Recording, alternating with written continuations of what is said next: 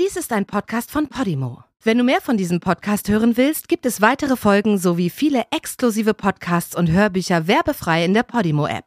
Alle Infos und den Link zum Angebot findest du in den Show Notes. An einem grauen Novembertag im Jahr 1967 klingelt es an der Tür einer modernen Villa in einem Wohnviertel im Süden der dänischen Stadt Aarhus. Die Dame des Hauses öffnet die Tür und bittet den unbekannten Besucher herein. Zehn Minuten später hat sich das geschmackvoll eingerichtete Haus in einen blutigen Tatort verwandelt, mit einer schwer verletzten Zeugin, die dem Mörder ins Gesicht geblickt hat. Über 50 Jahre lang versuchen Polizisten, Journalisten und Hobbydetektive vergeblich herauszufinden, wer dieser geheimnisvolle Besucher war und vor allem, warum er kam, um zu töten.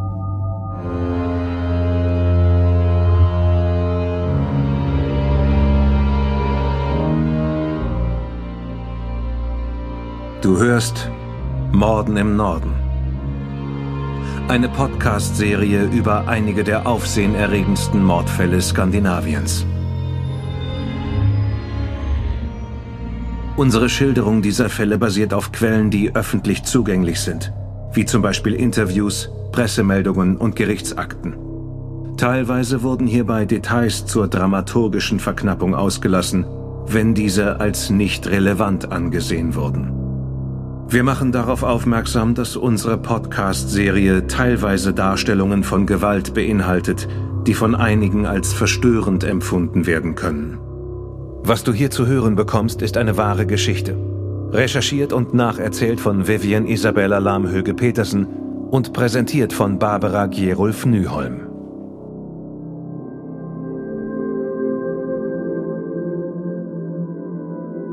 Die Putzfrau Irma Rasmussen hat an diesem Freitag im November 1967 reichlich zu tun. Es ist der 18. Geburtstag ihrer Tochter und man feiert zudem das Fest des heiligen Martin. Beide Ereignisse sollen im Hause Rasmussen am Abend groß gefeiert werden. Bevor Irma zur Arbeit fährt, will sie noch möglichst viel zu Hause vorbereiten. Sie holt die Servietten aus dem Schrank und legt die kleinen Fähnchen bereit, die in Dänemark zu jeder Geburtstagsfeier traditionell dazugehören. In der Küche wird soweit alles vorbereitet, sodass sie später, wenn sie am Nachmittag wieder nach Hause kommt, sofort mit der Zubereitung des Essens beginnen kann. Dann fährt sie mit dem Rad die etwa vier Kilometer von Frederiksbjerg in Aarhus bis nach Højbjerg, einem Stadtteil im Süden, wo sie als Putzfrau arbeitet. Angestellt ist sie bei den Eheleuten Lok Hansen, Sie wohnen in einer modernen Villa etwa einen Kilometer vom Schloss Marcellisborg, der Sommerresidenz der Königin, entfernt. Heute müssen die Fenster geputzt werden, was viel Arbeit bedeutet, denn das Haus hat riesige Fensterfronten über zwei Etagen. Sie ahnt noch nicht, dass es an diesem Freitag für sie und die Eheleute Lok Hansen um sehr viel mehr als Fensterputzen und Martinsgans gehen wird. Die Villa der Lok Hansens liegt am Ende einer Sackgasse. Ein modernes Wohnhaus aus gelben Backsteinen gebaut, an einem Hang gelegen und zum Teil ins Erdreich eingelassen. Nach hinten raus hat man über zwei Etagen großzügige Panoramafenster mit Ausblick auf den Garten. Hinter dem Garten des Hauses liegt der Marcelliswald, in dem Frau Lok Hansen oft spazieren geht und den Hund der Familie Gassi führt. Tiefer im Wald versteckt liegt zwischen den Bäumen ein streng geheimes Bunkersystem der Marine, was natürlich kaum jemand bekannt ist. Marie Lok Hansen ist eine elegante 43-jährige Frau. Sie ist attraktiv, schlank, stets modisch gekleidet und trägt ihre Haare im Stil von Jackie Kennedy. Sie spielt Bridge, belegt Abendkurse in Französisch, sammelt Antiquitäten und ist eine begnadete Gastgeberin, die oft zum geselligen Beisammensein in ihrer geschmackvoll eingerichteten Designervilla einlädt. Ihr Mann, der elf Jahre ältere Oskar Lockhansen, ist Diplomingenieur und recht wohlhabend.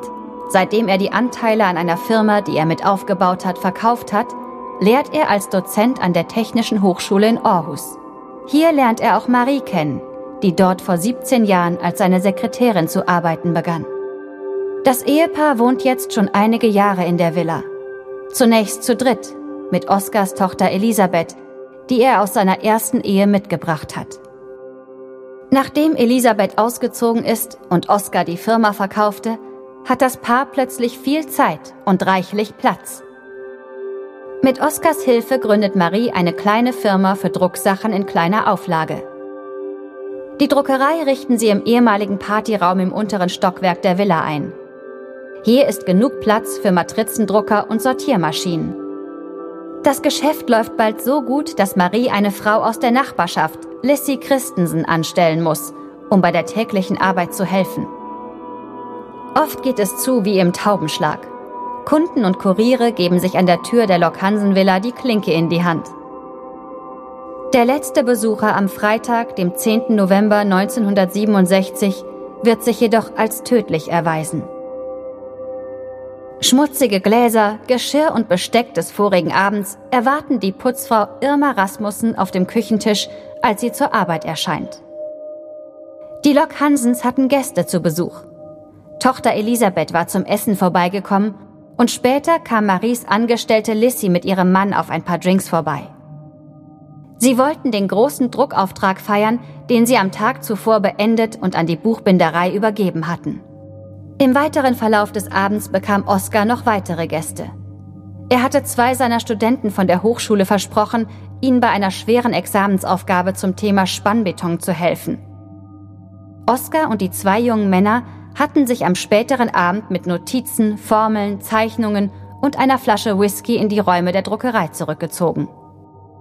Tochter Elisabeth und Lissy Christensen mit Ehemann waren schon längst gegangen, als Oskar und seine zwei Studenten endlich den Stoff für die Examensaufgabe durchgearbeitet hatten. Es war zwar schon vier Uhr in der Früh, aber Marie war aufgeblieben. Die Herren hatten den Whisky beträchtlich dezimiert, sodass die jungen Ingenieure etwas unsicher auf den Beinen waren, als sie sich verabschiedeten. Gegen 8 Uhr am Freitagmorgen waren Marie und Oskar schon wieder auf den Beinen. Für beide begann die Arbeit erst im Laufe des Vormittags. Sie hatten also noch genug Zeit, ausgiebig zusammen zu frühstücken, bevor sie Teller und Tassen zum schmutzigen Geschirr des Vorabends auf den Küchentisch stellten. Oskar war noch nicht gegangen, als die Putzfrau klingelte. Marie öffnete ihr. Sie trug einen hellgrauen Strickpullover und einen auffällig grünen Rock. Alles an diesem grauen Novembertag schien wie immer im Hause der Lok Hansens in Heubier. Wenige Stunden später wird die Villa Schauplatz eines blutigen Dramas. Die Polizei wird in ihren anschließenden Ermittlungen alles daran setzen, die Minuten bis zum Eintreffen des mysteriösen Besuchers mit seinen mörderischen Absichten bis ins Detail zu rekonstruieren. Irma Rasmussen beginnt sofort mit der Arbeit.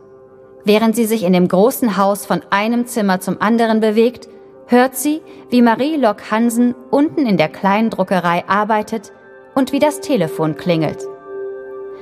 Es ist die Buchbinderei, die sicher gehen will, dass später jemand zu Hause ist, um die neue Lieferung von Büchern entgegenzunehmen, die ein Kurier im Laufe des Tages vorbeibringen wird. Auch als der Kurier die drei Kisten liefert, entgeht das nicht Irmas Aufmerksamkeit. Sie hört auch, dass Marie-Lok Hansen eine Firma in Aarhus anruft.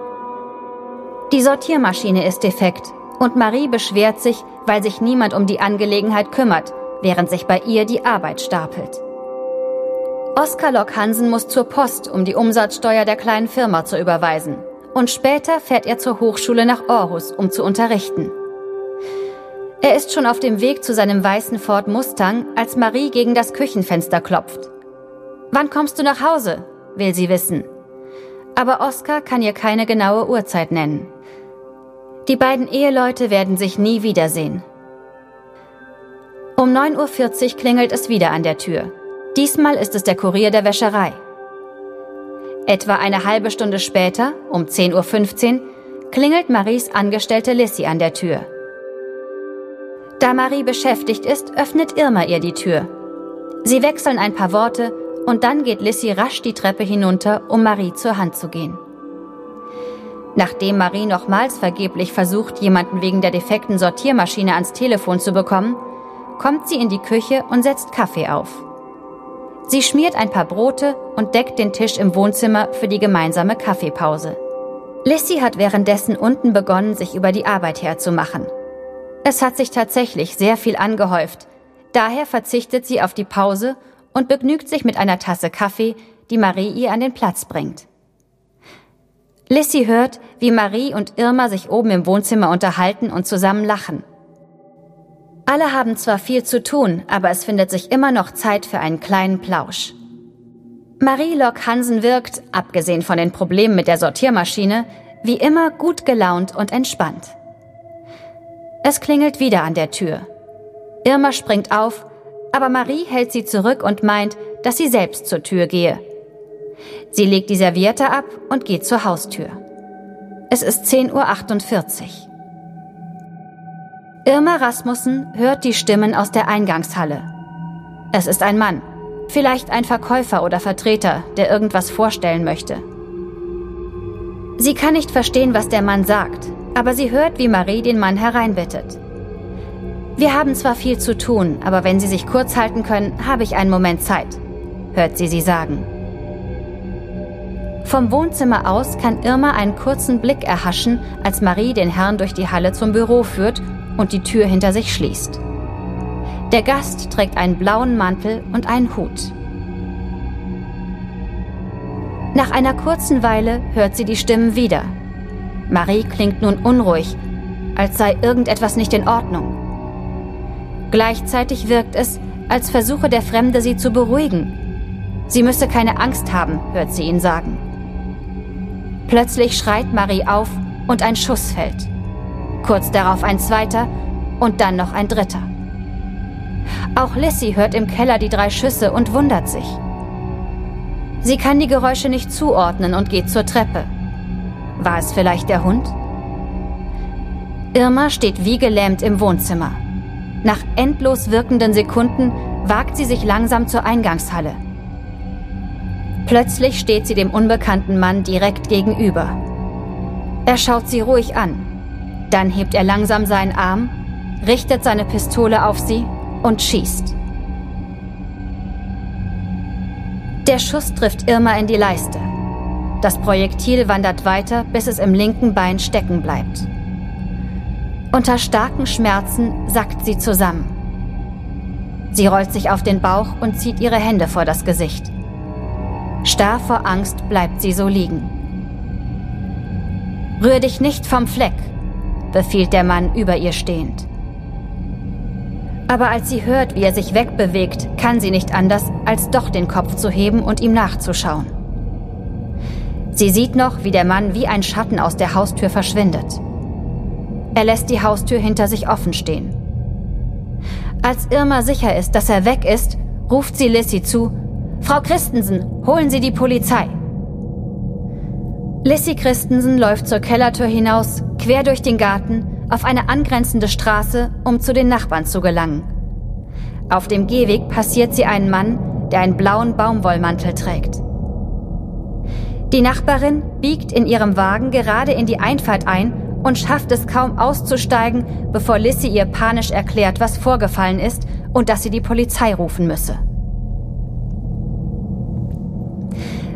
Währenddessen kämpft Irma Rasmussen sich in der Villa unter Schmerzen durch das Wohnzimmer hinaus auf die Terrasse, um nach Hilfe zu rufen.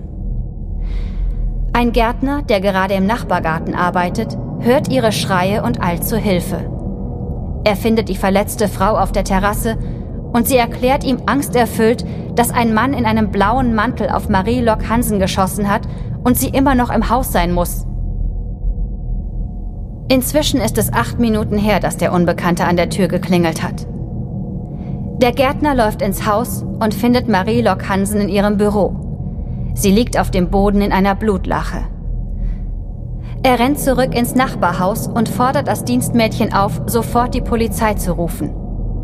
Zehn Minuten später, um 11.08 Uhr, meldet die Besatzung des ersten Streifenwagens vor Ort eine tote sowie eine verletzte Frau und fordert einen Notarzt an. Der Notarzt erkennt sofort, dass Irma Rasmussen in Lebensgefahr schwebt. Sie muss schnell operiert werden und der Krankenwagen wird direkt nach Aarhus zum Bezirkskrankenhaus geschickt. Doch für die Polizei ist Irma nicht nur ein Opfer des unbekannten Täters, sondern auch eine vielleicht entscheidende Zeugin in dem Mordfall. Sie darf auf keinen Fall sterben, bevor sie nicht ausgesagt hat. Ein Streifenwagen stoppt den Krankenwagen auf dem Weg zur Klinik und man beginnt, sie auf der Trage liegend zu befragen. Unter Schock und starken Schmerzen versucht Irma Rasmussen, die Fragen der Beamten so gut es geht zu beantworten. Die Befragung der schwer verletzten Frau dauert zwölf Minuten, bis ihre Kräfte versagen. Oskar Lock Hansen wird mitten in seiner Vorlesung an der Technischen Hochschule unterbrochen und herausgebeten. Man fährt ihn nach Hause, wo es inzwischen von Menschen wimmelt.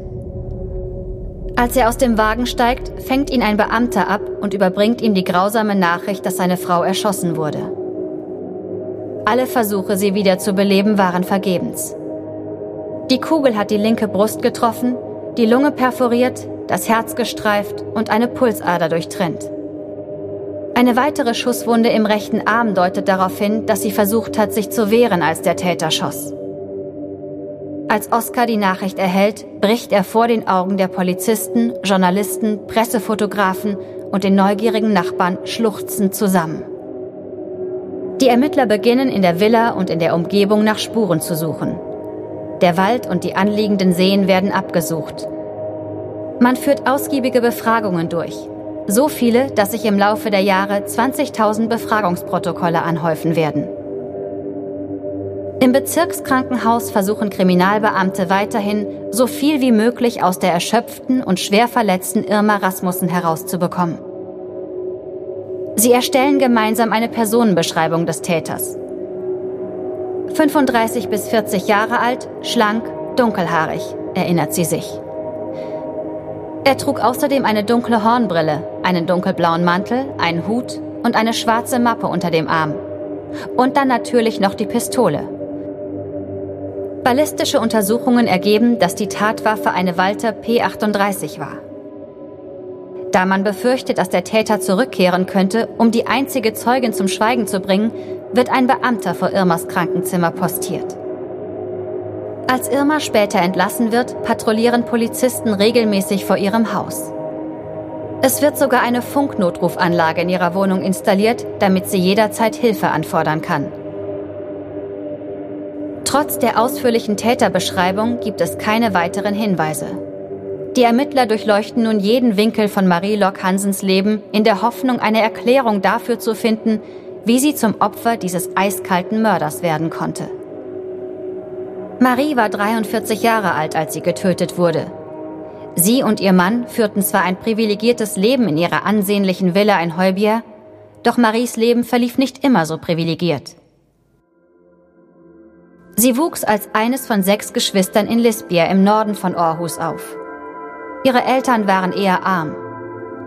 Als Hilfsarbeiter in der Landwirtschaft musste ihr Vater hart arbeiten, um seine große Familie ernähren zu können. Als Marie zehn Jahre alt war, starb ihr Vater an einem Schlaganfall. Schon als Kind setzte sie alles daran, den ärmlichen Verhältnissen irgendwann zu entfliehen. Sie war eine eifrige Schülerin, fleißig und begabt. Mit 18 Jahren zog sie in die Stadt und begann dort als Sekretärin in einer Werkzeugfirma zu arbeiten. Während des Zweiten Weltkriegs und der Besetzung Dänemarks durch die Nazis ging sie weiter ihrer Arbeit nach. Nach Feierabend traf man sie öfter im Tanzrestaurant Bellevue, wo sie eines Abends Live kennenlernte. Live war Malergeselle, träumte aber von einer Karriere als Musiker. Sie verliebten sich ineinander und heirateten nach dem Krieg im Jahre 1946. Die Ehe verlief jedoch nicht wie erhofft. Vor allem die Tatsache, dass sie keine Kinder bekommen konnten, belastete das Paar. Das Urteil der Ärzte war ernüchternd.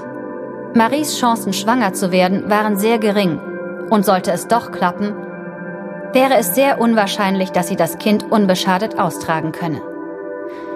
Maries Traum von Kindern würde also unerfüllt bleiben. Aber sie war nicht bereit, auch noch den Traum vom sozialen Aufstieg aufzugeben. Für Live waren Geld und Prestige jedoch weniger wichtig.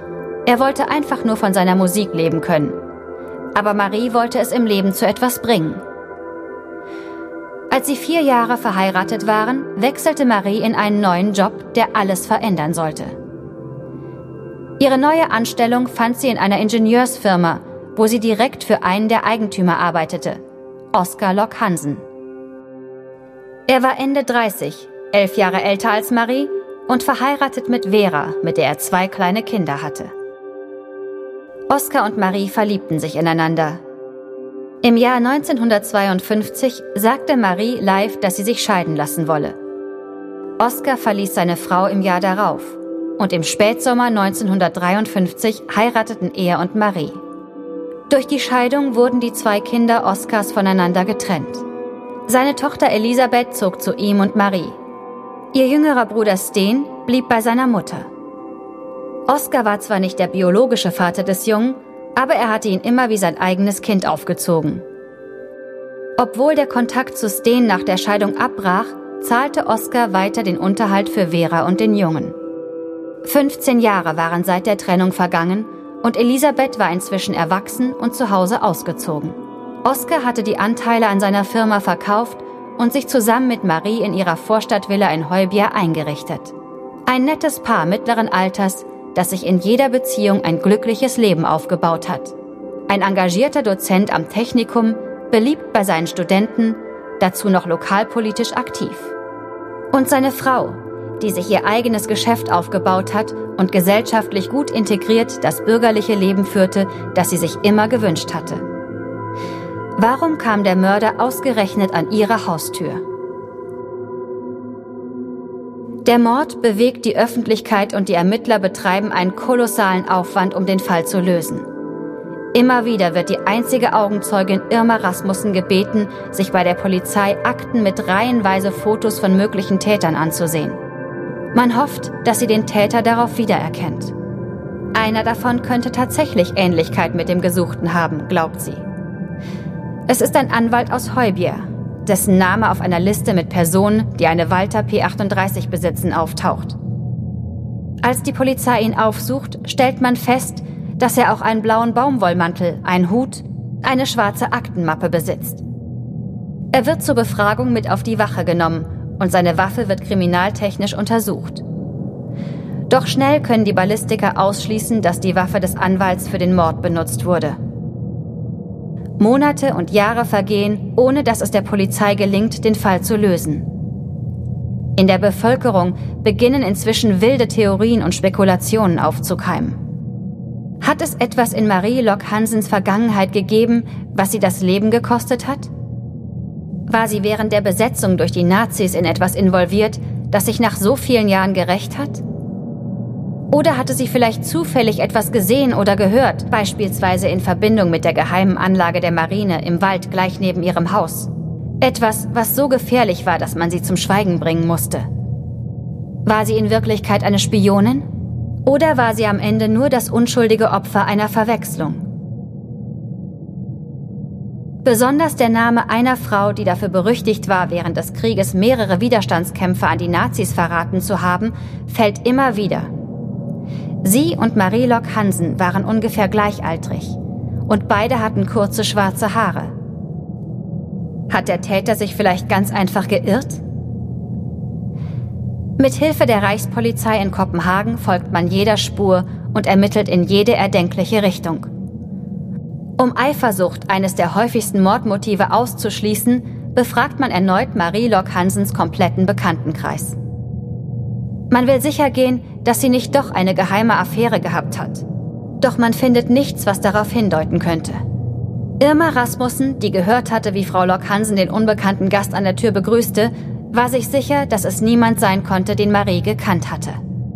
Habgier ist ein weiteres häufiges Mordmotiv. Oskar Lock Hansen war ein wohlhabender Mann. Und es zeigt sich, dass er und Marie am Tag vor ihrer Ermordung einen Ehevertrag und ein Testament unterschrieben hatten. Ihr Anwalt hatte es gerade zum Amtsgericht geschickt, um es beurkunden zu lassen. Mit dem Ehevertrag sollte Oskars Vermögen zum gemeinsamen Vermögen der Eheleute werden. Er wollte in seinem Testament das Erbe seiner Kinder nur auf den Pflichtteil begrenzen und Marie zur Alleinerbin seiner restlichen Vermögenswerte und der Villa machen. Ist es möglich, dass Oskars Reichtum und das Erbe ein Motiv für den Mord waren? Durch Maries Tod vor der Beurkundung des Ehevertrages und der Testamente durch das Amtsgericht können Vertrag und Testament noch angefochten und annulliert werden. Jahrelang schwebt ein Verdacht über den biologischen Vater von Oskars Ziehsohn. Er und Oskars erste Frau könnten ein Interesse daran gehabt haben, zu verhindern, dass das Kind enterbt wird. Aber auch diese Theorie kann nicht mit Beweisen belegt werden und so bleibt es bei Spekulationen, Behauptungen und Gerüchten. Oskar Locke Hansen hat nie eine Antwort auf die Frage bekommen, wer seine Frau getötet hat. Bis zu seinem Tod, 15 Jahre später im Jahr 1981, hat man den Schuldigen nicht ermitteln können. Mord verjährt nicht. Aber auch nach 50 Jahren und nach über 100.000 Stunden Ermittlungsarbeit ist der Mord an Marie Locke Hansen bis heute ungelöst geblieben.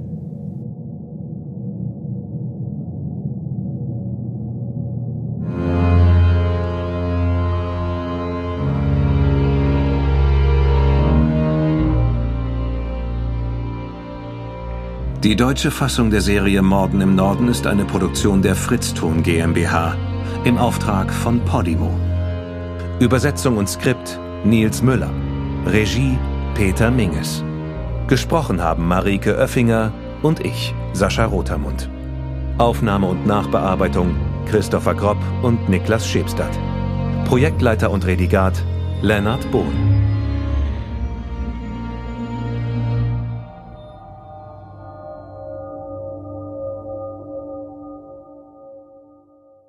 In der Podimo-App hörst du tausende Podcasts und internationale Hörbücher aller Genres. Dabei erhältst du personalisierte Empfehlungen und kannst deine Lieblingsinhalte auch offline hören. Ganz egal, ob zu Hause, in der Bahn oder beim Spazierengehen. Lass dich mit Podimo von spannenden Geschichten in den Bann ziehen, lerne etwas Neues oder hol dir Tipps für dein Familienleben.